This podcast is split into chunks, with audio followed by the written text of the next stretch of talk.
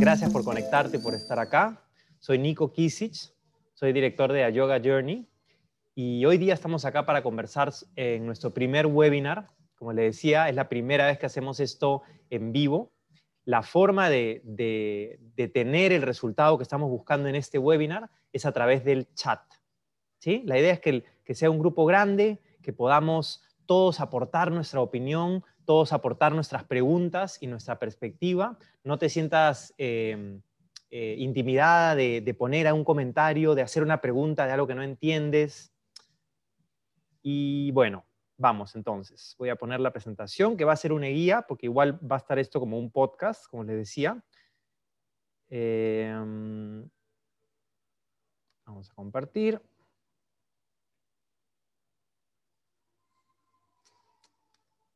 Acá, acá. ¿Y dónde está?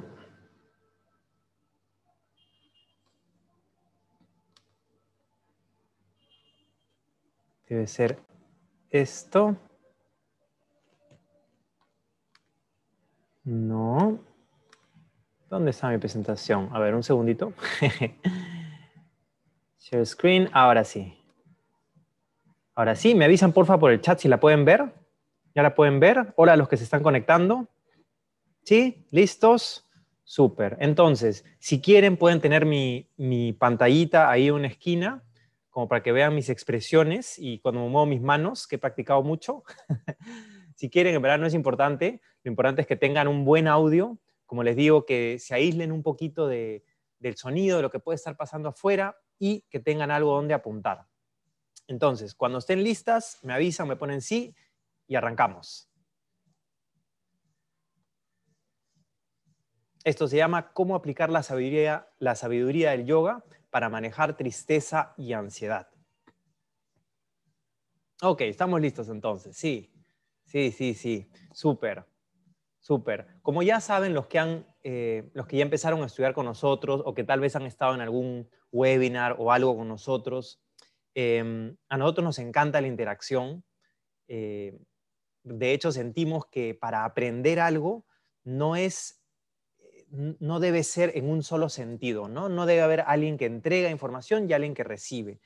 La forma de realmente aprender y realmente nutrirte con información es que haya un ida-vuelta constante. ¿no? Por ejemplo, si yo te siento en una carpeta de colegio y durante 11 años te doy información, te doy información, te doy información, te digo, no hables, solamente escucha, aprende, probablemente vas a terminar un poco como uh, agotado, ¿no? Eh, en cambio, cuando tienes una conversación interesante con alguien y te cuenta algo, y ahí tú le preguntas, y te cuenta más, y ahí tú le dices, y de ahí te pregunta, y están ida, vuelta, ida, vuelta, esas son las conversaciones no solamente más nutritivas, donde más aprendes, sino donde tienes mejores recuerdos. Porque los dos se admiran, es decir, reconocen el punto de vista del otro, y los dos se elevan. ¿Te hace sentido esto? ¿Te hace sentido esto? Veo un sí.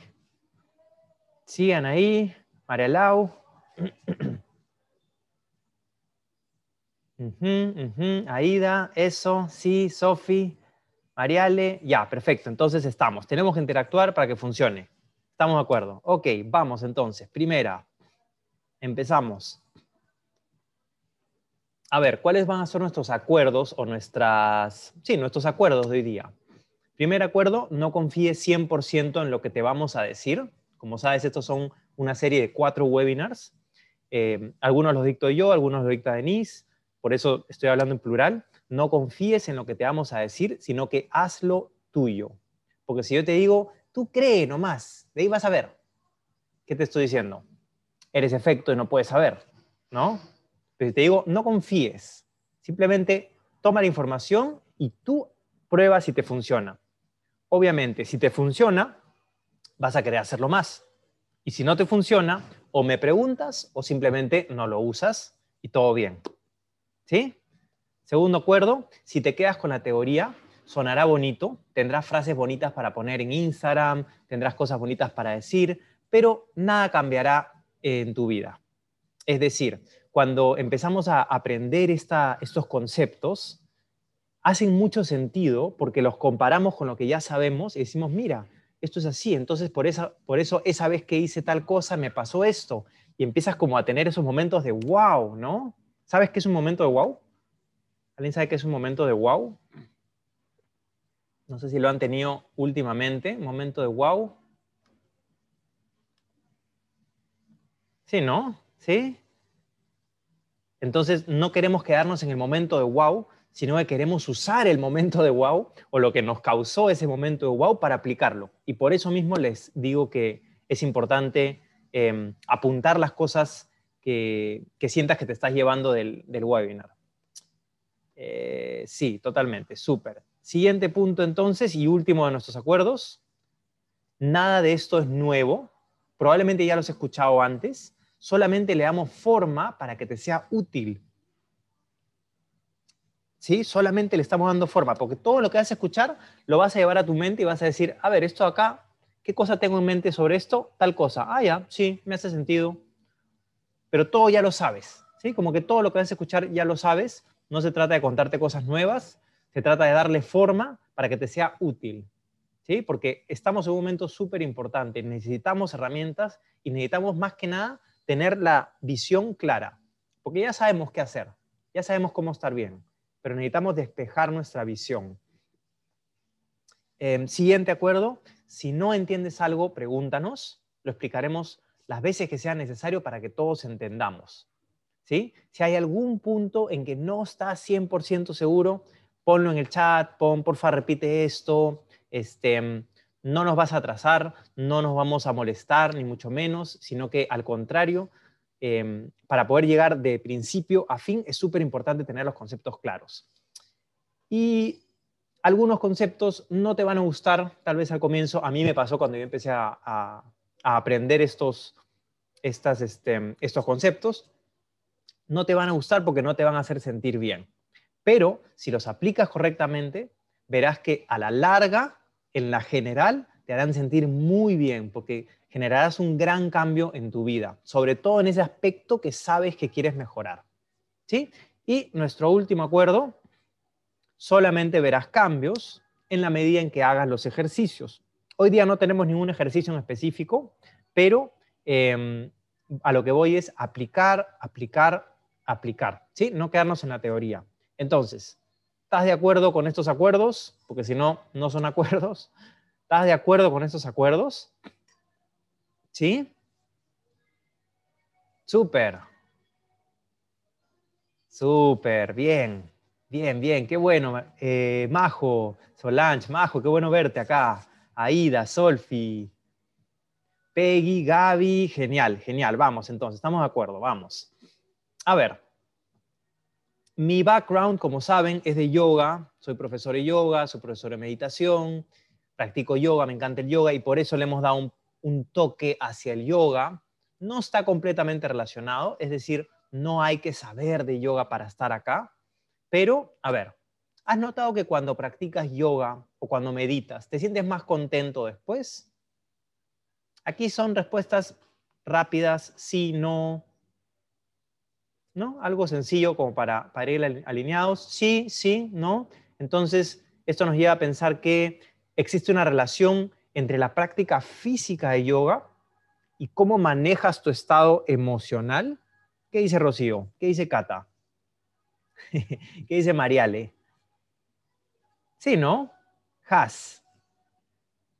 Exacto. Entonces existe una relación entre la práctica física y cómo manejas tu estado emocional. ¿Alguna vez leíste algo sobre felicidad relacionado a yoga, hinduismo, budismo o alguna religión o alguna práctica que hable sobre la felicidad y te hizo mucho sentido?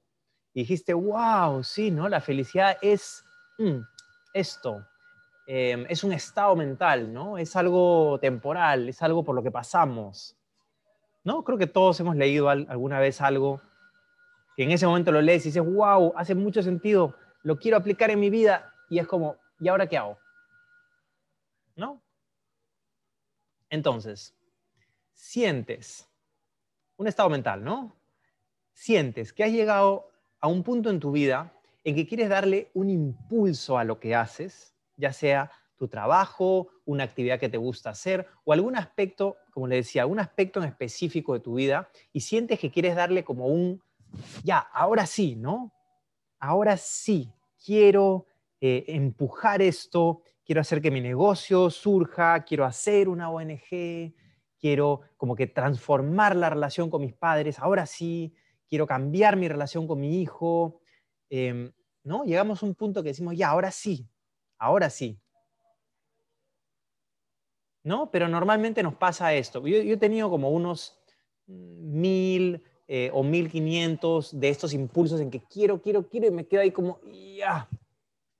Y sientes que hay momentos de inspiración en los que te dices a ti mismo, vamos, yo puedo cambiar el mundo, puedo dejar un legado positivo.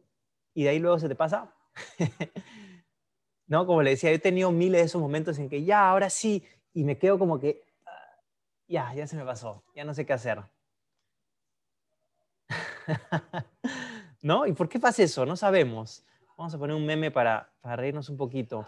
A veces pienso en hacer dieta y luego me acuerdo que hay dos por uno en pizza y se me pasa, ¿no? Algo así, algo así nos pasa. Queremos hacer un gran cambio, qué inspiración, wow, sí, hoy día ha sido increíble, mañana empiezo. Y de ahí como, bueno, pero es que mi trabajo no puedo, es que en mi vida es así, es que, es que, es que, es que, hubiera, podría, y nos quedamos ahí. Entonces, por eso, por eso, por eso, por esos momentos de inspiración que se quedan en inspiración y que estamos ahí como, ya sé lo que tengo que hacer, pero no sé por dónde empezar, hemos creado esto. ¿Cómo aplicamos la sabiduría del yoga ante la tristeza y la ansiedad? Vamos. Primero, vamos a poner algunos conceptos que son básicos, porque mientras no tengamos el significado de esos conceptos, cada vez que escuchamos una palabra y no tenemos su significado correcto, vamos a estar en nuestra mente pensando, pero ¿se referirá a A o se referirá a C? O tal vez se refiere a D, o tal vez debería almorzar esto hoy día, o tal vez no debería estar acá, o tal vez, y ahí nos perdemos. ¿sí? Algo así pasa cuando no tenemos claras las palabras. Acuérdate nomás en el colegio o en la universidad, em, cuando pasaba eso, ¿no? Llegabas a una clase y no habías estado en la anterior, o estabas un poquito volado ese día, y de repente dicen algún concepto y no lo agarras, y empiezan a explicar más y más y más sobre eso, sobre eso, y tú estás como, ¿qué? Pensando totalmente en otra, ¿no? Creo que a todos nos ha pasado. Entonces, por eso es súper importante que las palabras tengan una definición no solamente correcta, o sea, que, funcione, sino que todos estemos de acuerdo en esos significados. Ese es el punto crítico acá. Sorry amigo, pero me cogiste con la hora de cenar, porque estoy comiendo. no te preocupes, no te preocupes. A lo que voy es eh, que nos distraemos, ¿no? Entonces, ¿qué cosa es el yoga? No? Empecemos por el concepto de yoga. Yoga es el cese de las fluctuaciones de la mente. Normalmente lo definimos así. Es el cese de las fluctuaciones de la mente. ¿Sí? Párame en cualquier momento en que sientas que no, no agarraste el concepto o te quedó alguna duda, porque a veces yo acelero y, no, y, puedo no darme cuenta. ¿ya? Em, sabemos que las enfermedades y cualquier tipo de problema que sucede en nuestra vida empieza con un pensamiento. ¿Están de acuerdo con esto? Pausa, ¿no? Todo empieza con un pensamiento. ¿Sí? ¿Puede ser? ¿Sí? Ajá. Entonces, por esto, para cambiar, para poder crear nuestra vida con las cosas que queremos y evitar el sufrimiento, es decir, las cosas que no queremos, tenemos que aprender a observar y a elegir nuestros pensamientos. ¿Sí? ¿De acuerdo? El yoga es el, cese de las fluctuaciones de la mente. Es la capacidad que tienes para manejar lo que pasa en tu mente, todo este giro, todo este movimiento, que no es malo, no es que quieres parar por completo, porque si no, no haces nada. Quieres aprender a dirigirlo y que no te dirija a ti. ¿Estamos con el concepto de yoga entonces? Ajá, tenemos el concepto y el objetivo, poder controlar lo que pasa en nuestra mente. No necesariamente vamos a poder crear todo ahí. Muchas veces van a saltar recuerdos, emociones y todo, pero todo parte de un pensamiento Y si tú tienes la capacidad de trabajar en tu mente y controlar lo que va pasando ahí con distintas herramientas que vamos a ver, vas a ser capaz de crear tu realidad. Entonces, segundo concepto, ¿qué cosa es el espíritu? ¿No? Él tiene un lindo espíritu, así dicen, ¿no? Ay, me llegó hasta el espíritu. Él es bien espiritual. ¿Qué más? ¿Qué más se escucha por ahí? Porque lo decimos de miles de formas y todos como que estamos de acuerdo, pero ahí pensamos, ¿qué es? ¿No? ¿Qué es? Si lo definimos, ¿qué cosa es? Tiene espíritu deportivo. ¿Su espíritu hace deporte? ¿Qué más? ¿Qué creen? A ver, cuéntenme. ¿Cómo definimos espíritu? ¿Qué cosa es? Su esencia. ¿No? Es, es la esencia, lo que está detrás. La esencia, dice Marisa. Ajá. ¿Qué más? ¿Qué es espíritu? Es la esencia de... ¿De qué? Tiene que ver con la intención, dice Haas. Sí, tiene que ver con intención tu ser, tu ser creador, dicen ahí, tu ser creador. Así es. Ahí está, la esencia de uno mismo. Correcto. Correcto. Entonces, el espíritu es una nada. ¿Sí? Es una nada, ¿por qué? Porque no está en el universo físico. Ahorita vamos a hablar del universo físico y el universo espiritual y la diferencia, ¿no? Em, entonces, el espíritu es una nada que tiene capacidad de crear algo. Es decir, es el que crea la materia. El espíritu no es algo que es como una energía y se mueve así. ¿Sí? No puede ser una energía, porque la energía existe en el universo físico. Y el universo espiritual es el que crea la materia, es decir, el que crea el universo físico. Todos somos espíritu. ¿sí? Todos somos espíritu y como tal somos creadores del universo físico. Este punto es clave para arrancar, así que si estás de acuerdo o si lo entiendes, ponme que sí, y si no, ponme algo y lo vuelvo a explicar. ¿Sí? Espíritu es una nada con capacidad de crear algo, es lo que realmente somos. Eso, Juan Carlos. Nos dice, es lo que verdaderamente somos y se comunica a través de la admiración, totalmente. Totalmente, muy bien. ¿Sí? ¿Estamos de acuerdo entonces para avanzar con este concepto? ¿Qué les parece? ¿Sí? Todos somos espíritu y como tal somos creadores. Sí o... André, qué bueno verlas por acá. Genial. Genial. ¿Ya? Si en algún momento te pierdes o sientes que no agarraste un concepto, escríbelo en el chat y al toque volvemos, ¿sí? Entonces, ya estamos. El espíritu es una nada con, capacidad de crear algo y es a partir del espíritu de donde se crea la materia. Como dice Grecia, sí, parece que parece lo que se afirma en el existencialismo de Sartre. El hombre es una nada que se va haciendo según lo que decida hacer. ¡Wow! ¡Qué buena! ¿ah? ¡Qué buena! Totalmente de acuerdo. Porque ese espíritu y a partir de que ese espíritu empieza a crear en el universo físico. Creas tu cuerpo, creas tus relaciones, creas las cosas materiales que tienes, eh, el trabajo que haces, etcétera, etcétera, etcétera. Entonces, ¿cómo funciona la relación entre el espíritu y Dios? ¿No?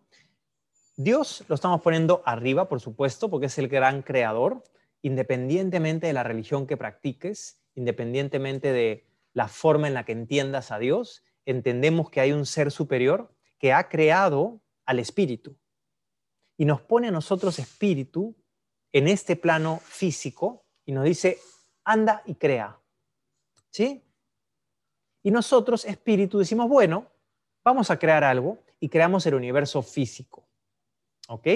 Al crear el universo físico, creamos nuestra casita, ¿no? Creamos las cosas que tenemos, Creamos también ciudades, el mundo como lo conocemos hoy día, tecnología, eh, qué sé yo, avances médicos para cuidarnos, em, desarrollo físico en el cuerpo, em, qué sé yo, miles de cosas. Todo lo que está en el universo físico lo vamos construyendo, construyendo, construyendo, no como seres humanos, sino como espíritu.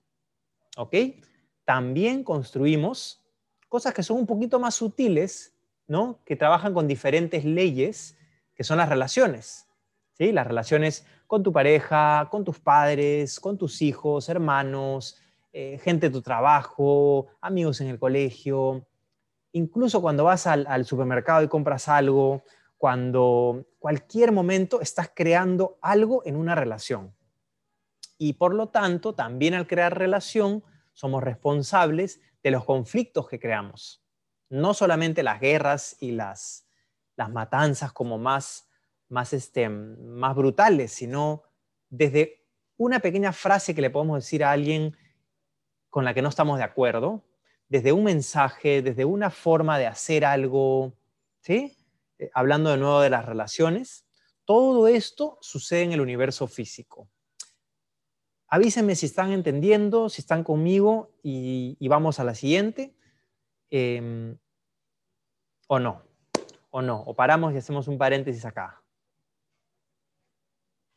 ¿Sí? Estamos entonces. Tenemos a Dios el Creador, tenemos el Espíritu que somos nosotros, que eres tú, que soy yo, y a partir de que somos Espíritu y que tenemos esa capacidad de crear, creamos todo en, el universo físico.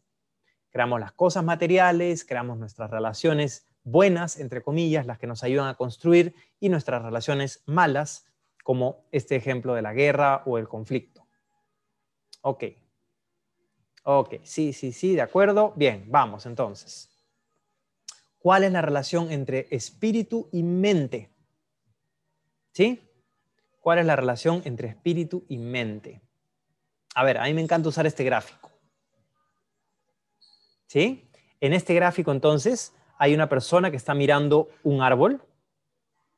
Y tú dices, bueno, está mirando un árbol, no pasa nada, pero le he puesto encima a, esa persona unos, como unos truenitos en la cabeza, que significa que está sufriendo ves algo y sufres. ¿Te ha pasado antes? Ves algo y sufres. Un ejemplo súper fácil. Mira una película y dime que no sentiste nada. Obviamente vas a sentir, ¿no?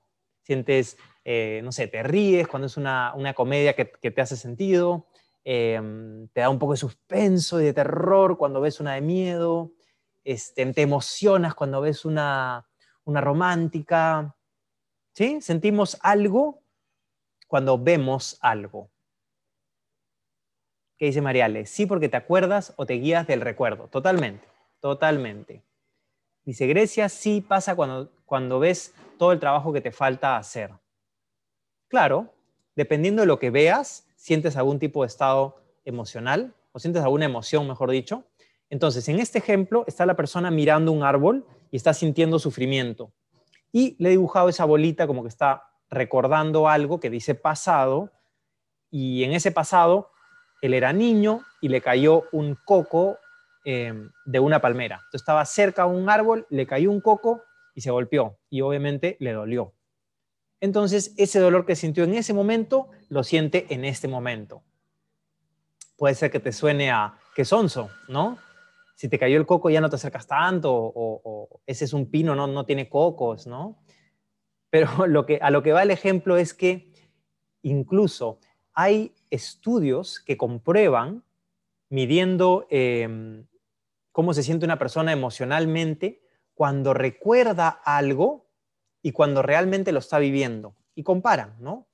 Por ejemplo, una persona siente un grado de dolor cuando le cuentan una mala noticia. Dice, uy, pucha, qué mal, uy, siento dolor, me siento incómodo, el cuerpo se manifiesta de cierta forma, en fin. Y por otro lado, hacen la misma prueba y le dicen, a ver, acuérdate cuando te pasó esto, cuéntame más detalles, explícame cómo pasó, em, detalle, detalle, detalle. Y mientras la persona se va acordando y lo va contando, la manifestación física es la misma.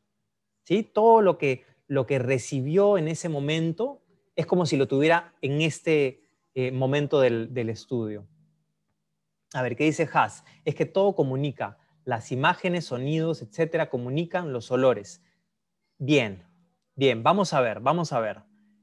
Entonces, en este ejemplo, ¿no? Está la persona mirando el árbol. ¿Quién es el que da el input? ¿Quién es el que pone ahí, eh, en este caso, el dolor? ¿El árbol le está golpeando o la persona se está golpeando?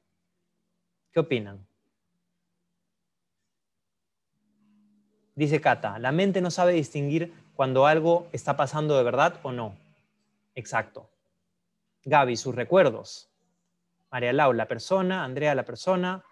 Exacto, la persona se golpea con sus recuerdos, pues, ¿no? Em, ahora, esto pasa muy sutilmente y muy rápidamente.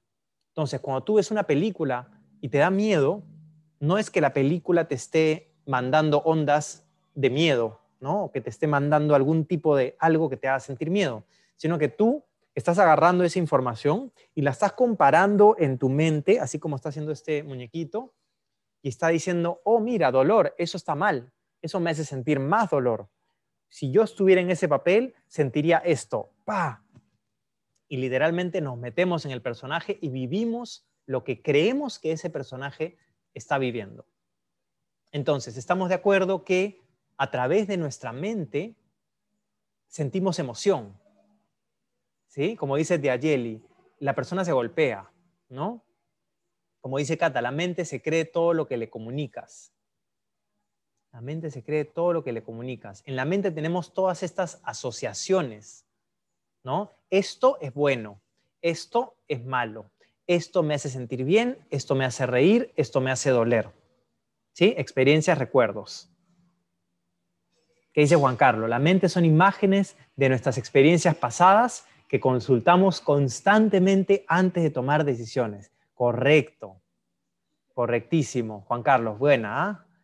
Entonces, ¿qué pasa? Cuando tenemos toda esta información en la mente, que la tenemos, vamos a consultarla antes de tomar una decisión. Y ahí es cuando es importante prestar atención a nuestra mente. ¿Sí? Prestar atención no como hacerle caso, sino prestar atención a cuándo estamos decidiendo nosotros, espíritu, y cuándo estamos decidiendo desde la mente. Entonces, como decía Juan Carlos, la mente es un conjunto de imágenes que mantenemos almacenadas de esta vida y de otras. Te doy un ejemplo súper fácil. Em, digamos que te digo, oye, vamos al parque un ratito y mira, mira cómo camino por el sardinel, ¿no? Me paro en el sardinel, ese que tiene como, qué sé yo, 30 centímetros de alto, y me pongo a caminar así con los brazos abiertos. Ah, y de ahí lo hago hacia atrás, a ver, pongo un pie, pongo el otro, y de ahí lo hago con los ojos cerrados, ¿sí? Y no me caigo porque es fácil, pues no digo que es fácil, a ver, hazlo tú. Tú también dices, bueno, lo mismo, caminas en el sarinel, no tiene mucha altura, estás tranquilo. ¿Sí? ¿Estamos de acuerdo? Y ahora te digo, oye, vamos a hacer lo mismo, pero en el tope de este edificio, un edificio de 20 pisos. Y nos paramos en el borde del edificio. A un lado tienes la azotea y al otro lado tienes la caída de, no sé, un montón de metros. Y te digo, ya, pues camina, así como estábamos haciendo abajo. Y me pongo a caminar en el sarinel.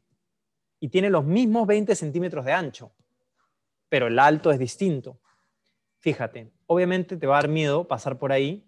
¿Por qué? Porque en ese momento en que tú te subas al muro, vas a empezar a mirar tus imágenes, es decir, tu mente, y las consultas que vas a hacer van a ser, no lo hagas, es peligroso, he visto películas, he escuchado que si te caes te mueres, este, es peligroso, puede venir un viento, puede pasar un pájaro y golpearte, miles de miles de miles de imágenes, y en ese momento vas a decir, no, no, no, no lo voy a hacer, ¿no? A menos que seas, no sé, em, trabajes en el circo o algo así. ¿Sí? ¿De acuerdo con este ejemplo? A ver, los leo. Eh, Cata, ¿y qué hay con las situaciones en donde sí podemos estar expuestos al peligro o la agresión? Ahí está, como este ejemplo, ¿no? Obviamente, en este momento, cuando tú decides, oye, no, no quiero caminar por ahí porque me podría caer, perfecto, pues, ¿no? Creo que la mente es súper útil. Tener ese recuerdo ahí es súper útil. ¿Por qué creen que les digo este ejemplo? ¿En qué momentos no es útil? ¿En qué momento sí es útil? ¿En qué momento no es útil? ¿Qué, qué opinan? Porque esa es información aprendida tanto de forma consciente como de forma inconsciente. y le damos importancia para tomar decisiones. ¿Sí? Entonces, en este caso, por ejemplo, si estamos trepados en un edificio y hay un riesgo, vemos ese riesgo y decimos, uy, no, no, no, no, me puedo caer, me puedo golpear, este, pueden pasar muchas cosas, mejor no lo hago, ¿no? A ver, Catalina dice, no es útil cuando de verdad no estamos expuestos a que algo malo nos pase. Correcto. Mariale nos dice, creo que puede ser cuando se vuelve un prejuicio o un condicionamiento. Ajá, ahí estamos. Bien, chicas, ¿ah? Anaí, cuando no hay un peligro verdadero y el simple miedo nos paraliza. Exacto, pero ese miedo parte de mirar imágenes. ¿Sí? Bien conectado, ¿ah? Jenny nos dice, la mente es útil cuando nos pone alerta. Claro. Así es Jenny. Y Sio nos dice, no es útil cuando nos limita a hacer cosas que nos hacen felices. Así es. Totalmente de acuerdo. Lucy, a veces ese estado de alerta nos pone en aún más peligro, aunque lo que busque sea protegernos. Aunque lo que busque sea protegernos. En verdad, em, es una decisión, ¿no? Es una gran decisión. Ahorita vamos a ver un poquito más. Qué bien, qué bien, qué bien leerlas. Eh, Andrea, no es útil cuando es un impedimento a realizar tus sueños. Bien, vamos bien. Eso.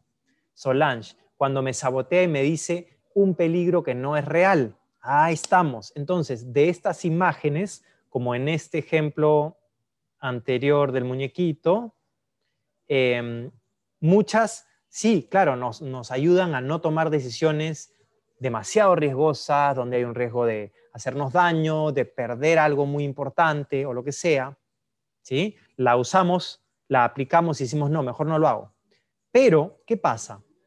La mayoría del tiempo en que hacemos esta consulta a nuestra mente, como no lo hacemos conscientemente, simplemente decimos, no va a funcionar, mejor no lo hago, no me gusta, eh, me da miedo, y no vemos la razón por la que tomamos esa decisión. Es decir, lo hacemos de forma inconsciente.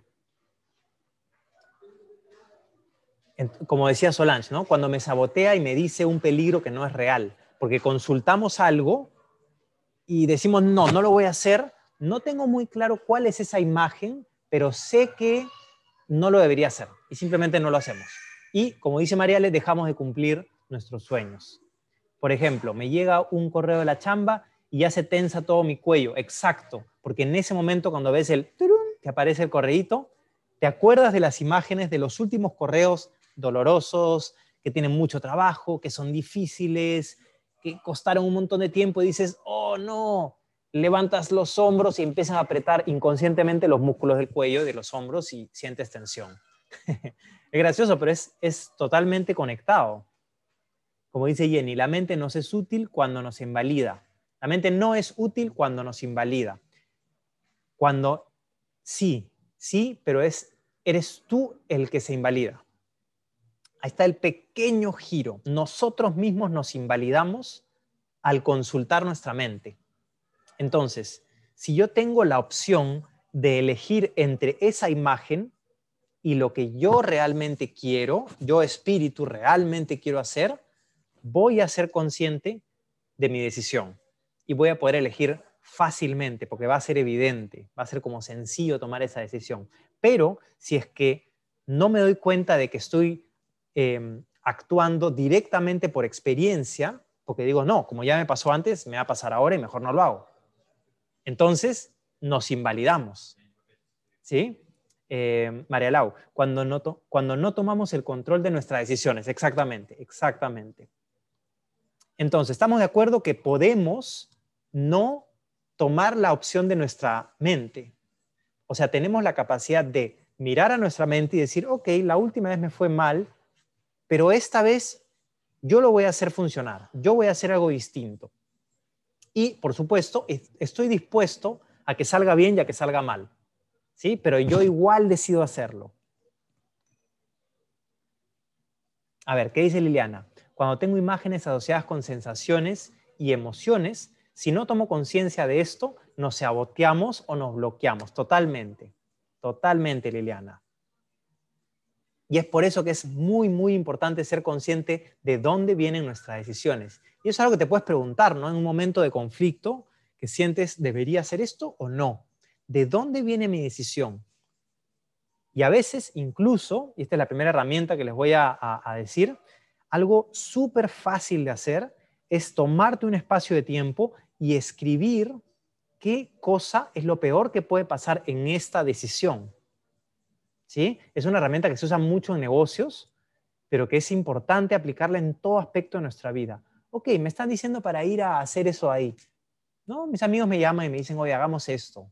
Mi familia me llama, hagamos este paseo. O esta persona la chama me dice para tener una reunión. A ver, yo no quiero, no quiero, me resisto. Entonces, ¿qué cosa es lo que no quiero que pase con esta situación? Y vas a ver que si te tomas un tiempo y pasas esa barrera de no sé, no sé, no sé, es una barrera que también nos ponemos para decir, no, ya quiero solucionar, mejor no, mejor no. Pero si pasas esa barrera y te sientas y saber, podría pasar esto, podría pasar lo otro, va a haber un momento en que te vas a dar cuenta clarísimo de la imagen o de la película que estás mirando. Y vas a decir, ah, man, ya, tengo miedo de que pase esto. No quiero que pase esto que pasó la otra vez.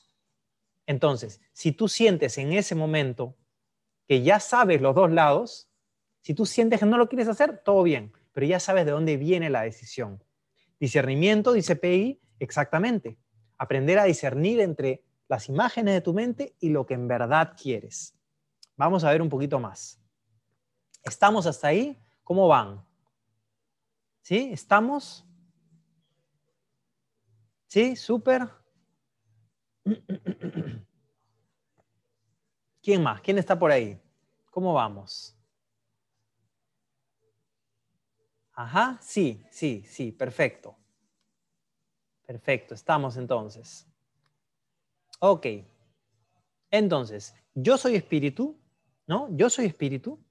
¿Cómo nos convencimos de que no somos espíritu?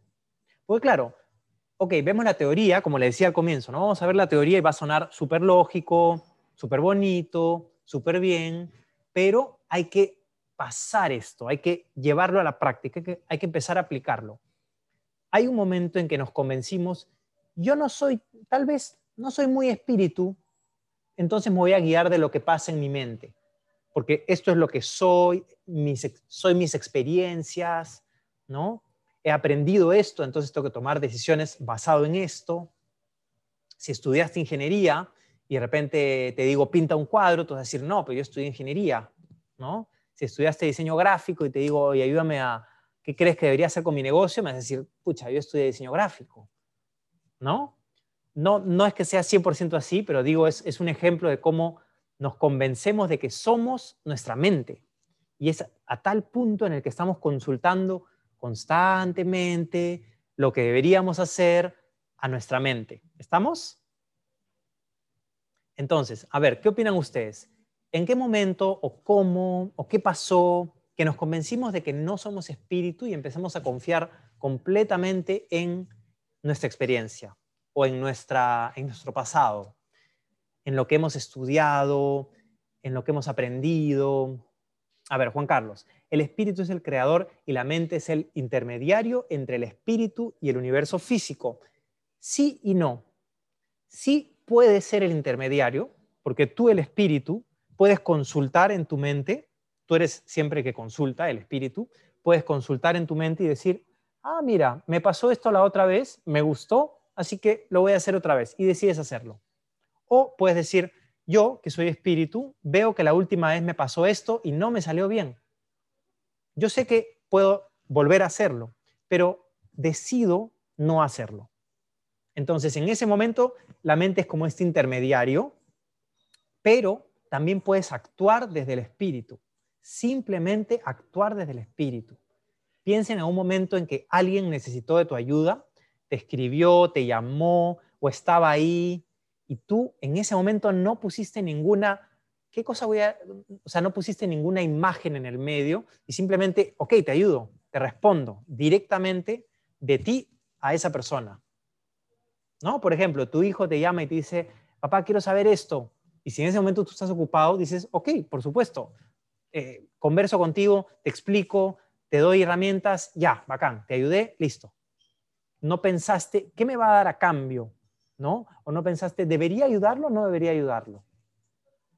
¿Sí? ¿Hace sentido? ¿Qué opinan? ¿Qué opinan? Acuérdense, ida vuelta, ida vuelta. ¿Cómo nos convencimos de que no somos espíritu? ¿Qué pasó? A ver, Solange, cuando hay una desconexión inconsciente con nuestro, cuando hay una conexión inconsciente, perdón, cuando hay una desconexión inconsciente con nuestro espíritu, cuando te desconectas de tu esencia, comienzas a actuar con la mente y con nuestras experiencias. De acuerdo. Pregúntate lo siguiente, Solange. ¿Qué es lo que se desconecta del espíritu?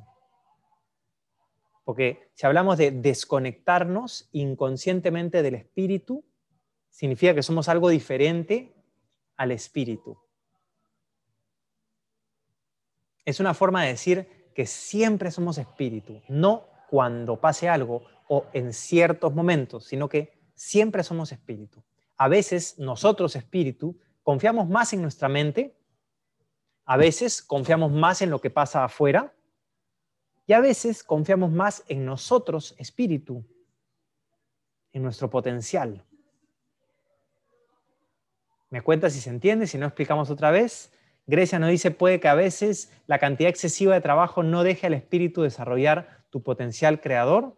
Ajá. Así es, así es, así es. Tiene que ver más que nada con la capacidad que tú te convences que tienes tu capacidad para resolver problemas. Si tú te convences de que tu capacidad es 10, como decir una computadora que tenga una capacidad de procesar 10 cosas, y de repente ves que hay 100 pendientes, vas a sentir de que no tienes potencial, vas a sentir que te falta, de que no puedes, pero no es que sea mucho el 100, sino que como tú consideras que tienes 10, como no, no validas que estás avanzando y no dices, puedo procesar 100, pero ahorita no. Progresivamente, si yo valido y avanzo uno a la vez, en algún momento podré procesar 100, pero siempre puedes. ¿Por qué? Porque el espíritu es una nada, es infinito potencial.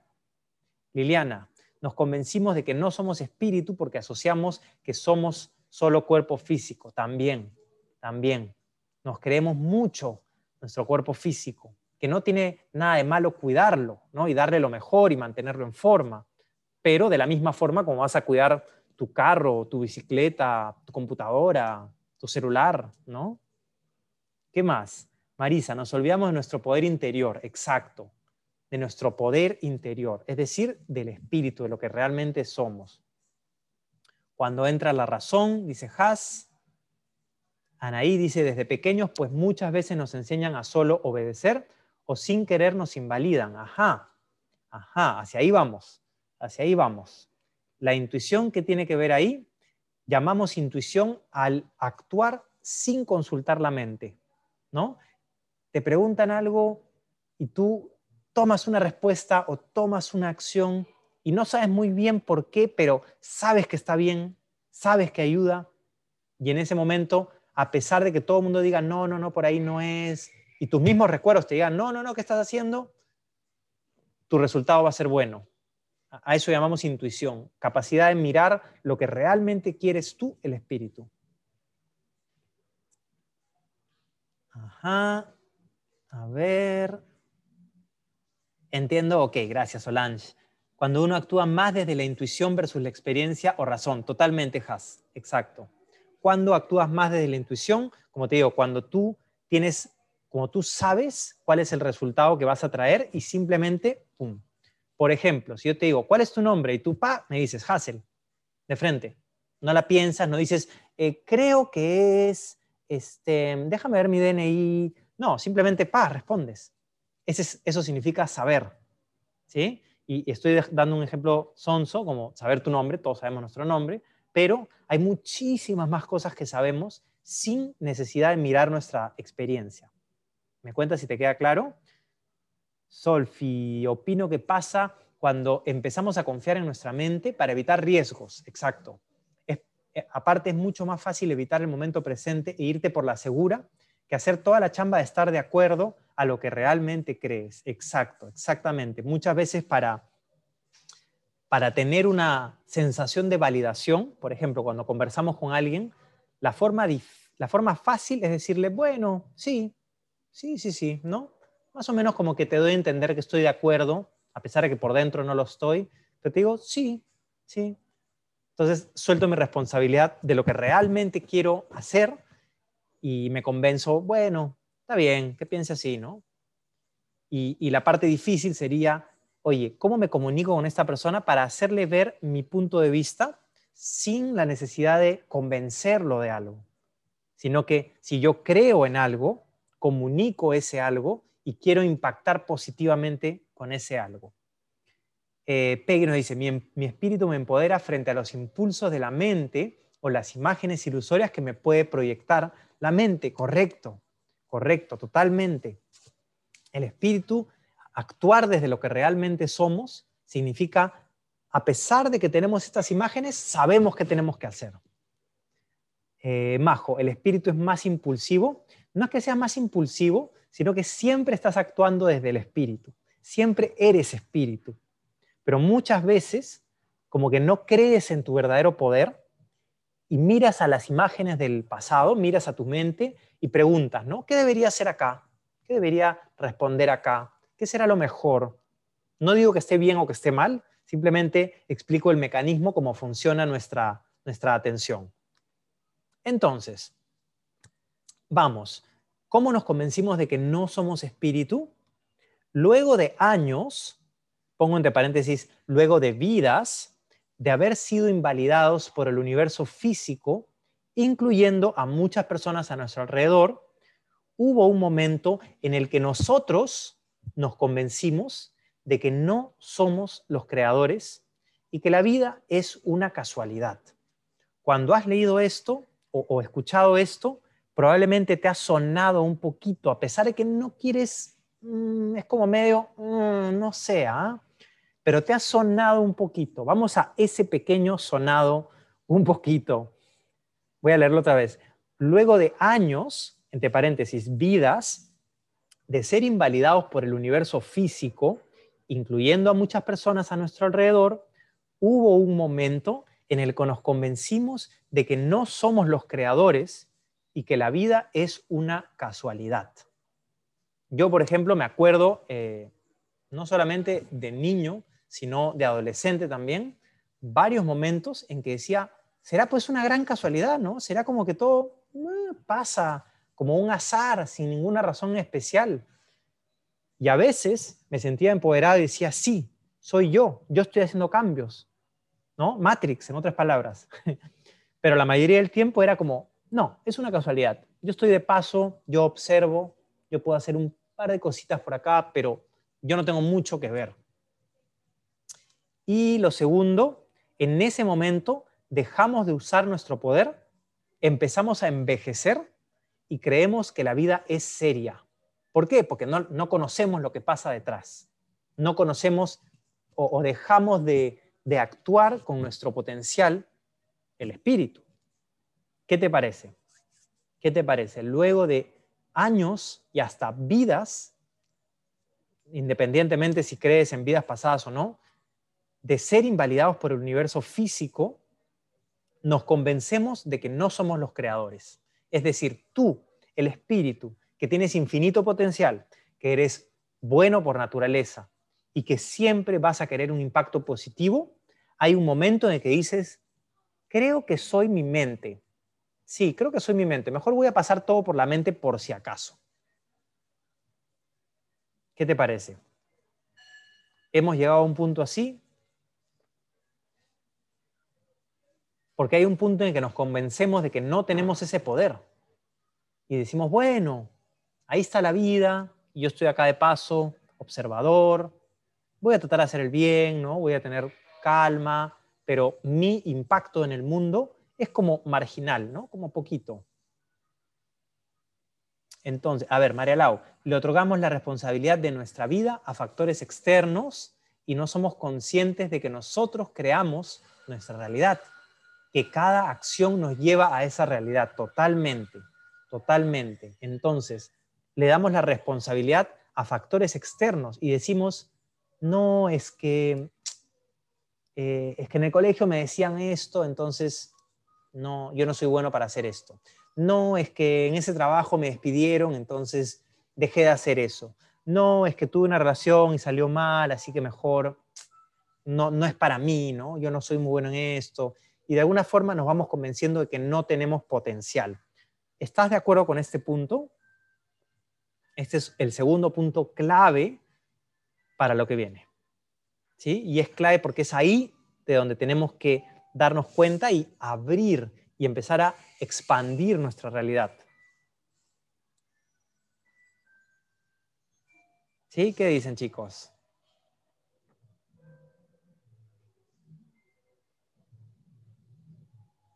Sí, totalmente, ¿no? Entonces, estamos de acuerdo que hay un momento en el que nosotros soltamos responsabilidad y nos convencimos de que no somos creadores. Sí, totalmente. Anaí, sí, pensamos que la vida está, que la vida pasa y no tenemos mucha posibilidad de acción. Correcto, totalmente.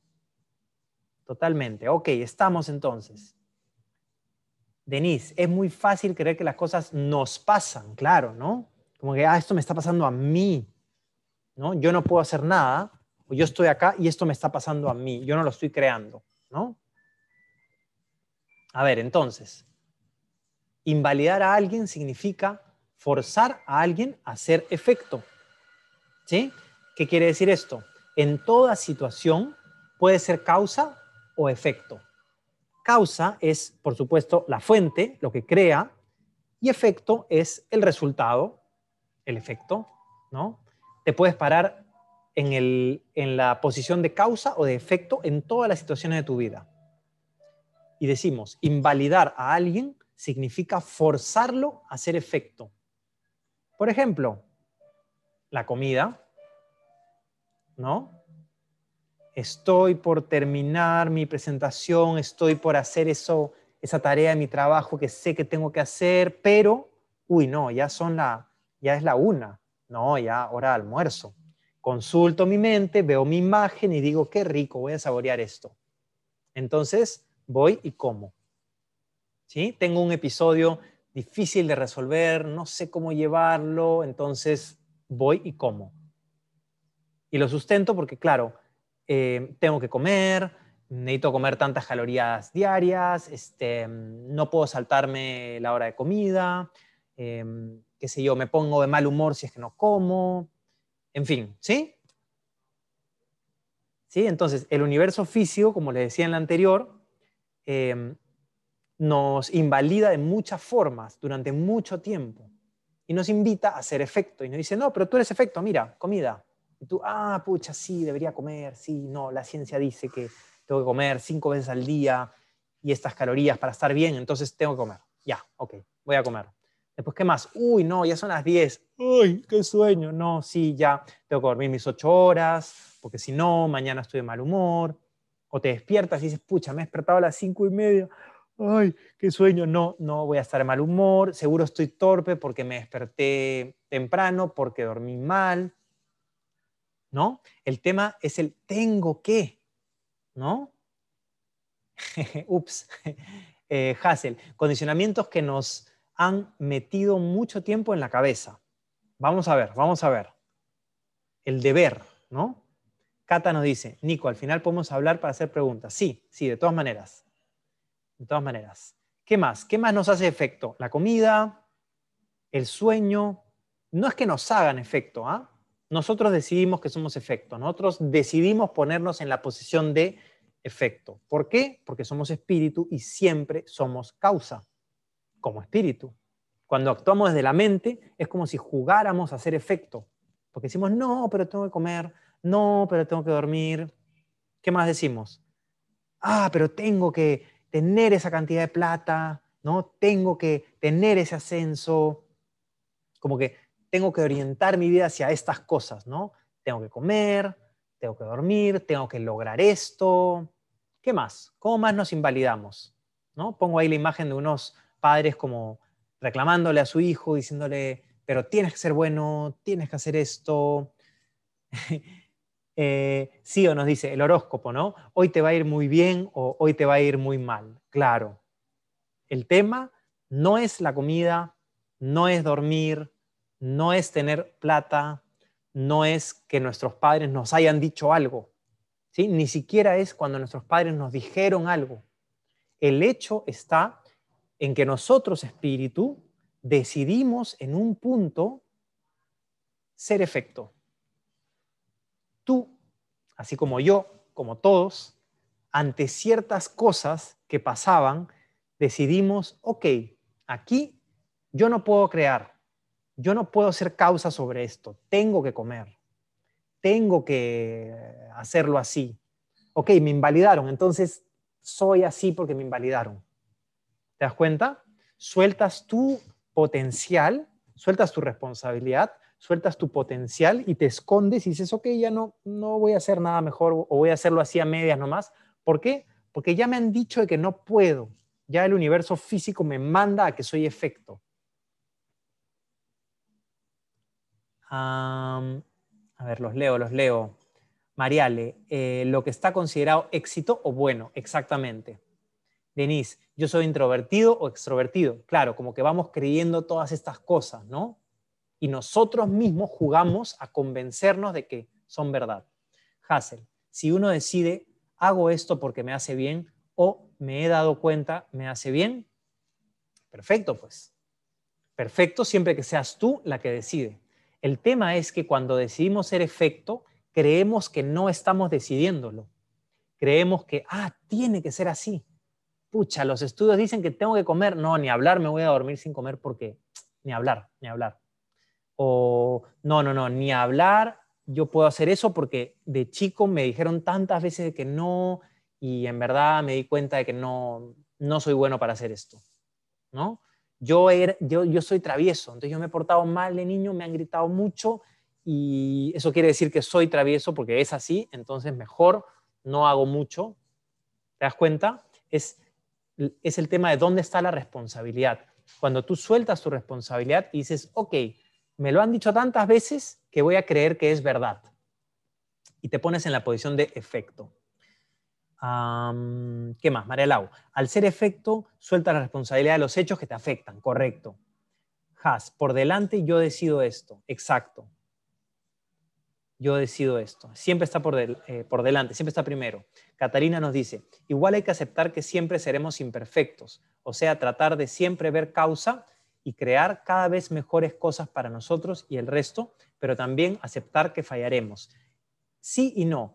Creo que e, es cierto que vamos a, a cometer errores en el futuro. Podríamos predecir que como hemos cometido ciertos errores en el pasado, podemos decir que probablemente cometamos errores en el futuro lo que, eh, lo que sí es cierto es que somos perfectos.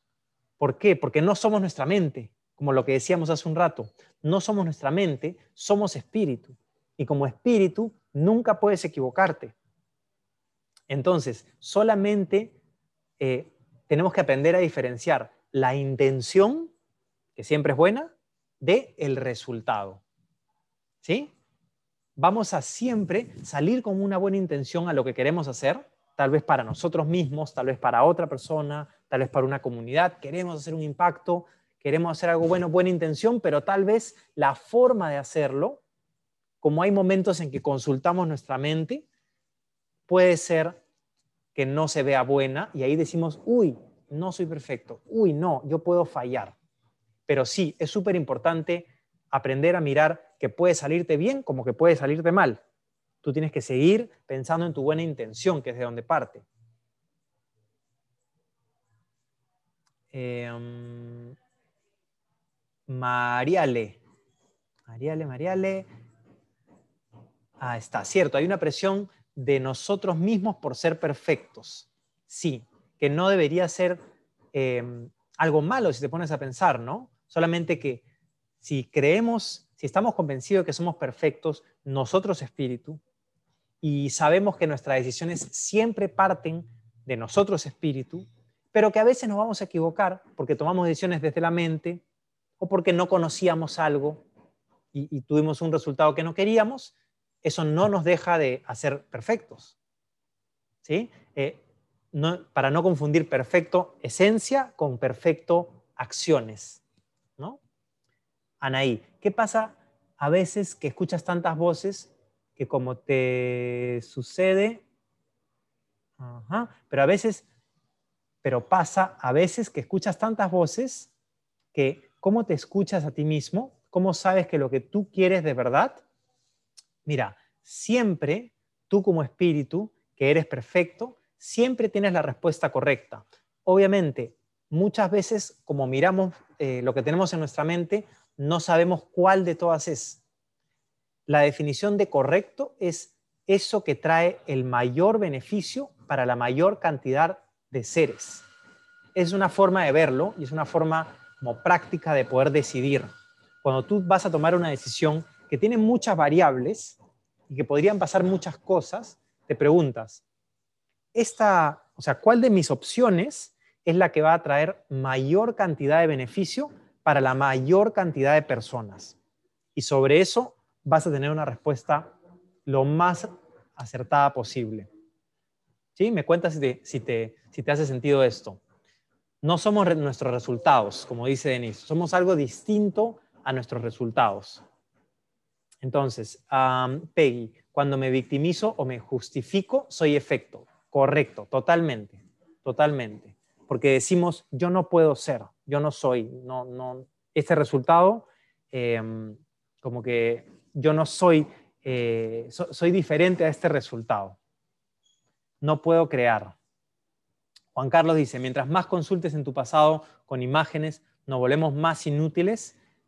No mientras más consultes, sino mientras menos consciente decidas por tu pasado si tú te preguntan algo y tú simplemente consultas con el pasado y das la respuesta y ni siquiera eres consciente de que estás respondiendo porque tienes una imagen, entonces sí, cada vez eres menos tú, menos espíritu y más mente.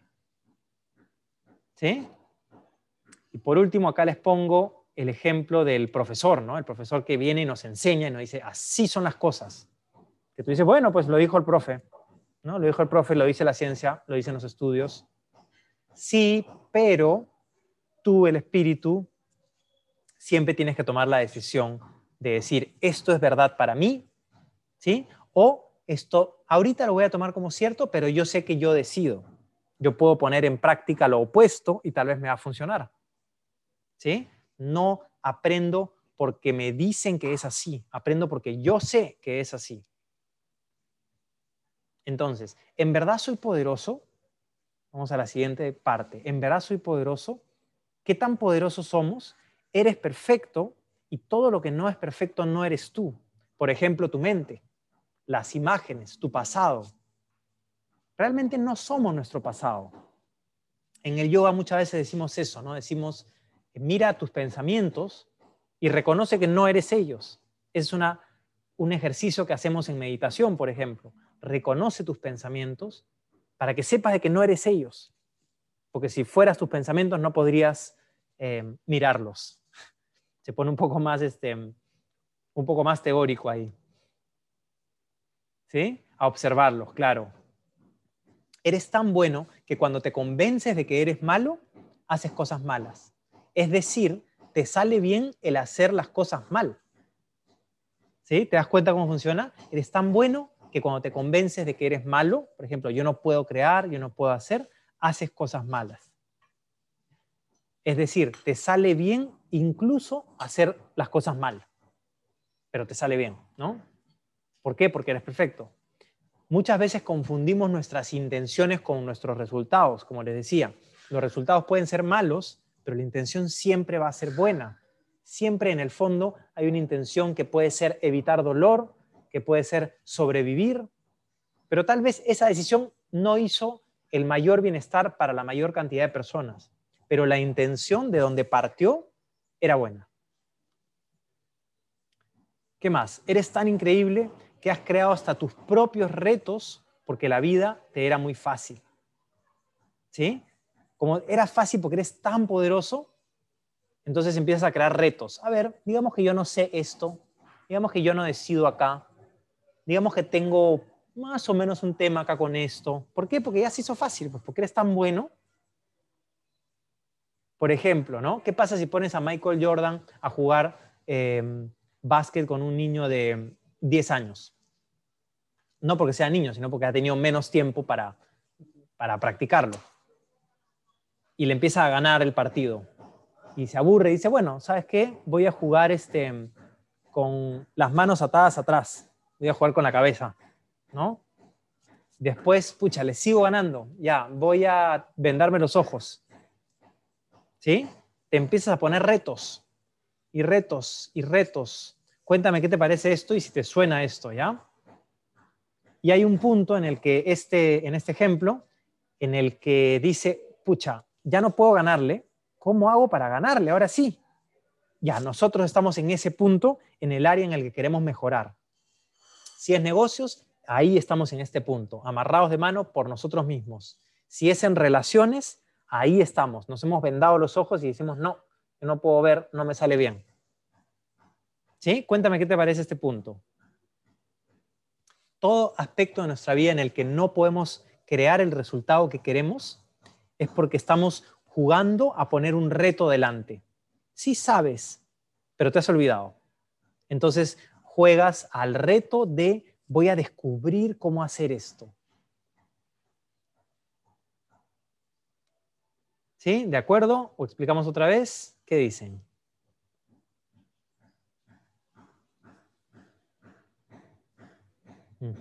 Sí, no, sí, no. ¿Qué dicen?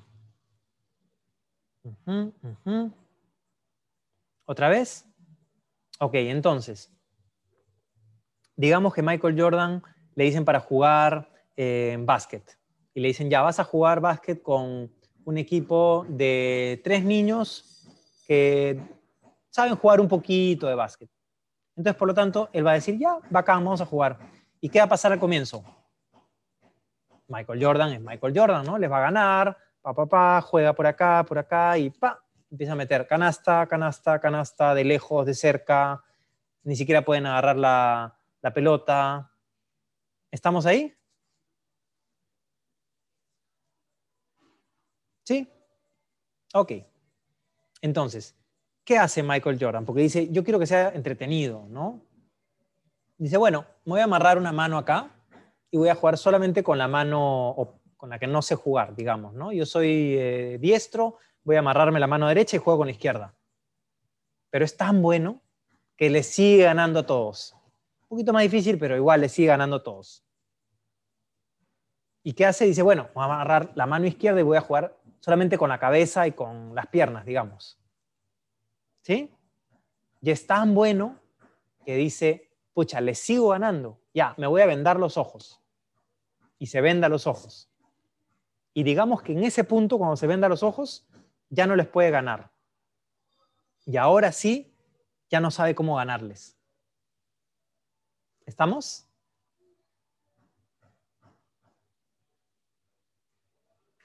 ¿Sí? ¿Estamos? Entonces, no es que una cosa sería que él diga, pucha, yo no puedo ganar, yo no puedo ser bueno en esto, soy malo, esto no es para mí, em, no es mi deporte, yo soy más de números, em, creo que no, no me gusta este juego, este, miles de cosas. Eso es una cosa, ¿no? Que él diga, no soy yo, sino que esto acá no es para mí, no me gusta, eh, no puedo saber, como que uno mismo se autosabotea, como dice Hassel. Sí. Y otra cosa es que él diga, oye, yo jugaba tan bien, yo sé jugar perfectamente este juego, pero bueno, por hacerlo más entretenido, porque era tan bueno, me puse algunos retos. Pero en algún momento me puse demasiados retos y creí, es decir, me convencí de que no puedo traer resultados. Entonces, cerrado el ejemplo, ¿sí? Aplicando el ejemplo a ese área de nuestra vida en que queremos mejorar, ya tenemos la respuesta, ya sabemos cómo hacerlo y somos capaces de mejorar ese área de nuestra vida, de transformar ese aspecto, pero estamos como jugando inconscientemente a que no sabemos. Así como dice Hassel, como que uno mismo se autosabotea. Juegas a que no sabes. Entonces, la forma, y por qué pongo este ejemplo, ¿no? La forma de volver a nuestro poder es primero reconocer que sí puedes saber. Ahí va la segunda herramienta. Reconocer de que sí puedes saber. Muy distinto es decir, yo no puedo saber, a decir, yo no sé. ¿No? Si hablamos de un tema que nunca has escuchado antes, yo te digo, ¿tú sabes de esto? Es muy distinto que tú me respondas, no, yo no puedo saber nada de eso. A que me digas, ahorita no lo sé. ¿Te das cuenta en la diferencia? Porque estamos hablando de potencial. Somos infinitamente, eh, tenemos infinito potencial. Me avisan si, si están de acuerdo, si se entiende.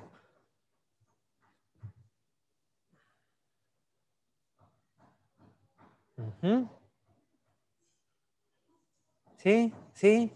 Perfecto. Perfecto, excelente. Me he pasado un poquito de la hora, se supone que era hasta las 9.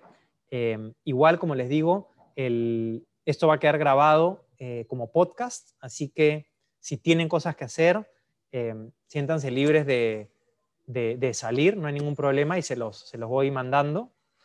Si tienen tiempo, ya estamos en la última, en la última recta. ¿sí?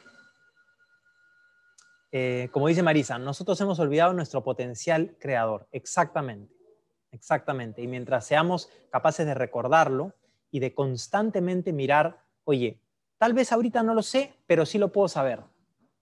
Mientras hagamos eso, seguiremos siendo causa sobre la situación. Tres falsas realidades que nos hemos creído y que mientras creamos que son verdad, irán empeorando nuestra calidad de vida. ¿Listos? top tres falsas realidades que nos hemos creído. Primera falsa realidad. Es complicado, no puedo resolverlo. Lista. es complicado, no puedo resolverlo. ¿No? Jenny nos dice, hemos olvidado o hemos decidido olvidar porque implica más conciencia y responsabilidad. Em, claro, hemos decidido olvidar. Hemos decidido olvidar jugamos a esconder nuestro poder.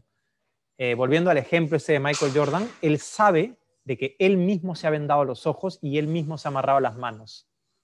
Solamente tiene que acordarse de que él lo hizo para poder soltarlo. Si sabes, si crees que no eres tú, entonces nunca vas a poder resolverlo. Y esto justo nos lleva a esta top 1, top 3 falsas realidades, ¿no? Si creemos que algo es complicado, y que no podemos resolverlo, no vamos a resolverlo, porque sentimos que no tiene nada que ver con nosotros. En cambio, mientras tú decidas, ok, eso ahí es complicado, tiene muchas cosas que yo no conozco, pero sí lo puedo resolver. Lo conviertes de problema a barrera. Antes era un problema imposible y ahora es una barrera. Es algo que tú, si aumentas tu conocimiento, vas a poder resolver. Segunda, dicen así, ¿no? El camino al infierno está lleno de buenas intenciones. ¿Quién ha escuchado esa? El camino al infierno está lleno de buenas intenciones. Esa junto con un montón de dichos o frases que, como las han dicho hace mucho tiempo y como todo el mundo las dice, probablemente sean ciertas, ¿no?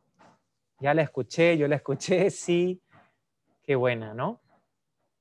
¿Y por qué la pongo acá? ¿Qué tiene que ver esto con, nuestra, con nuestro webinar?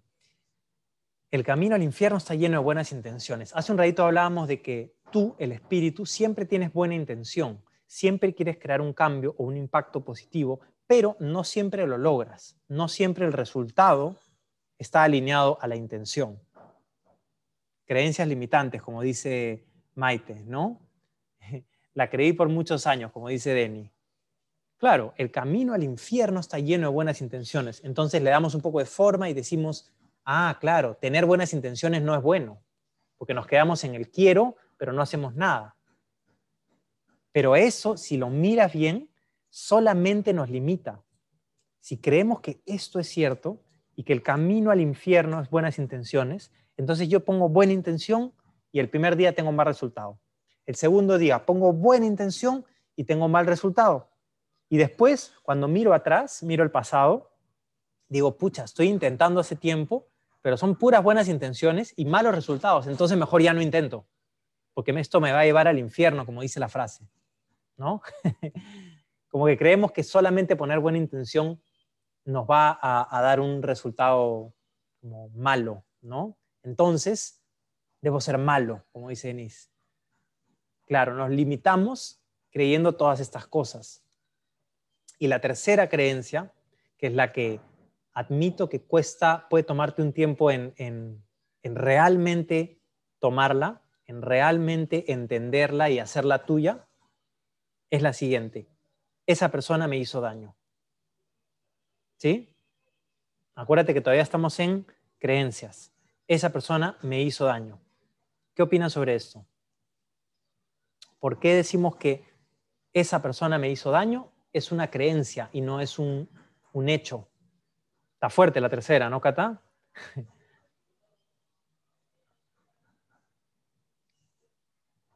Como dicen ahí, muy común, dejamos la responsabilidad a otros, totalmente. Nos fuerzan a hacer efecto, pero en verdad somos nosotros los que decimos, ok, yo no puedo ser causa sobre esto, voy a hacer efecto, así que esa persona me hace daño. Ya no puedo acercarme a esa persona, ya no puedo leer nada que me haga acordar esa persona. Este, soy fuerte, pero si esa persona está, ya no puedo.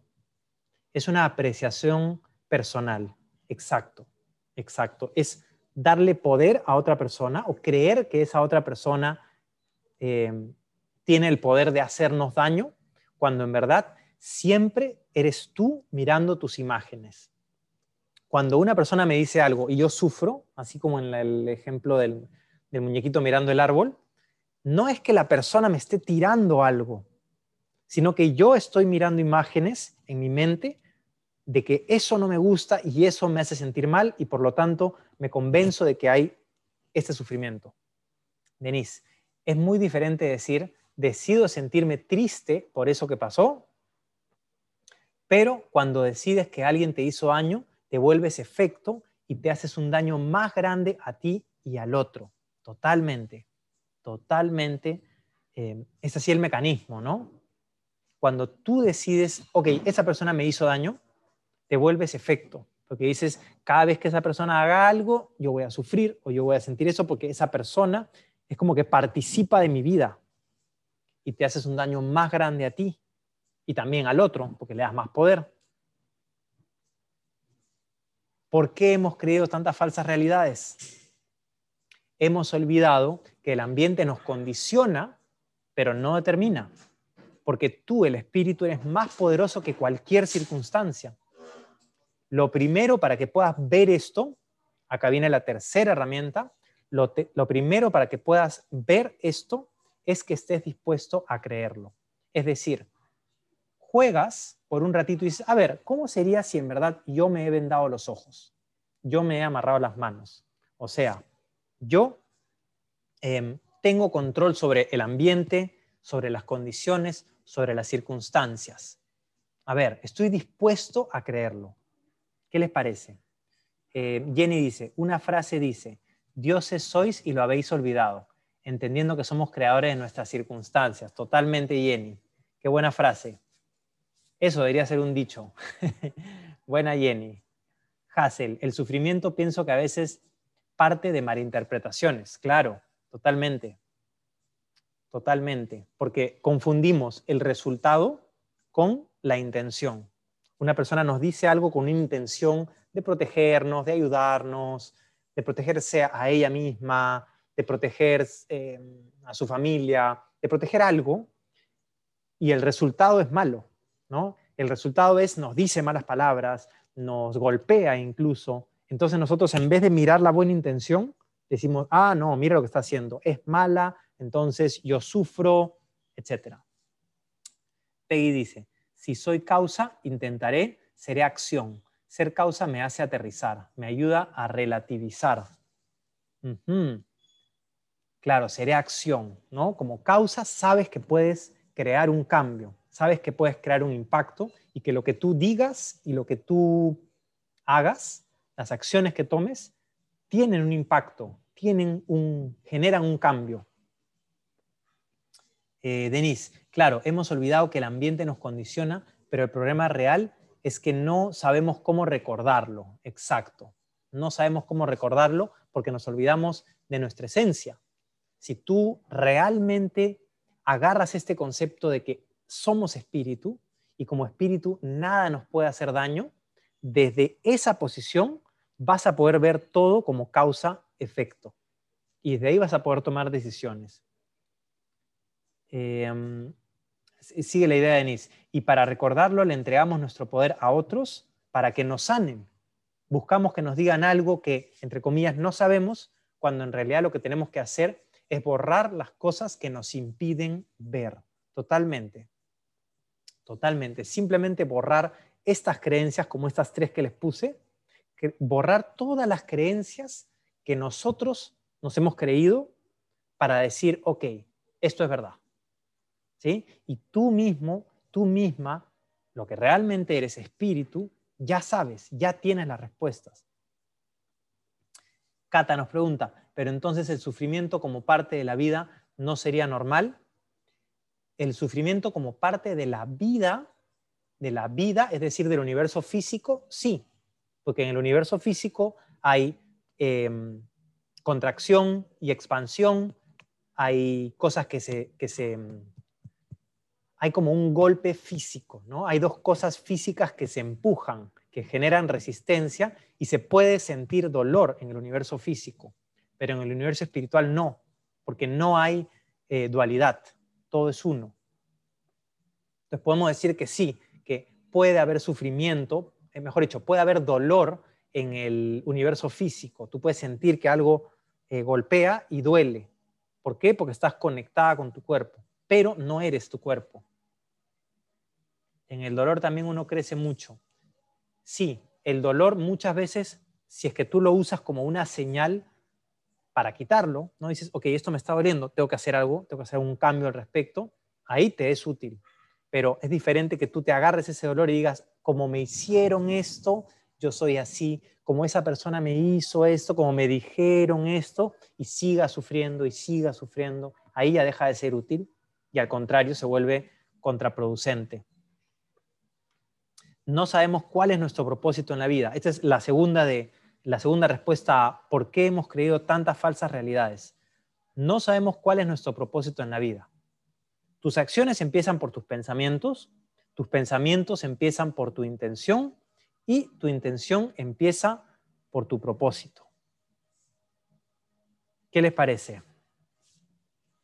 Y con esto cerramos hoy día. ¿Sí? Nos hemos pasado un poquito de la, de la hora que habíamos puesto. Gracias por estar hasta ahorita. Gracias por quedarse un rato más. Sé que deben tener cosas que hacer, cosas que, que volver en, en su casa o donde estén.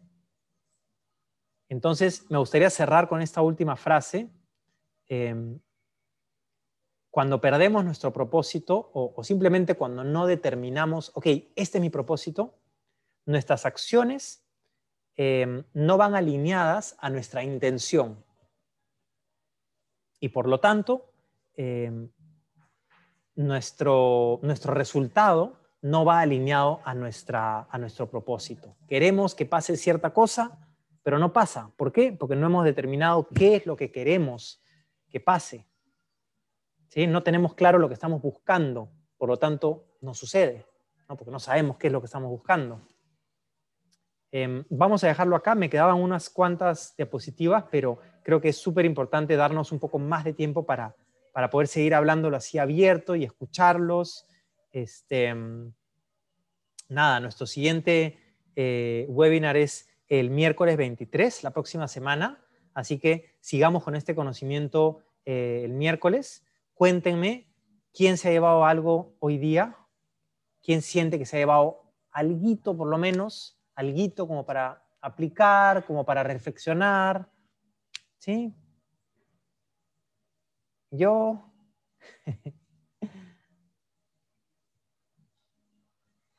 sí, vamos a conversar un ratito, Cata. Ajá, eso, bien. Jenny nos dice, el dolor también es vehículo de aprendizaje. siempre que no nos quedemos ahí, totalmente.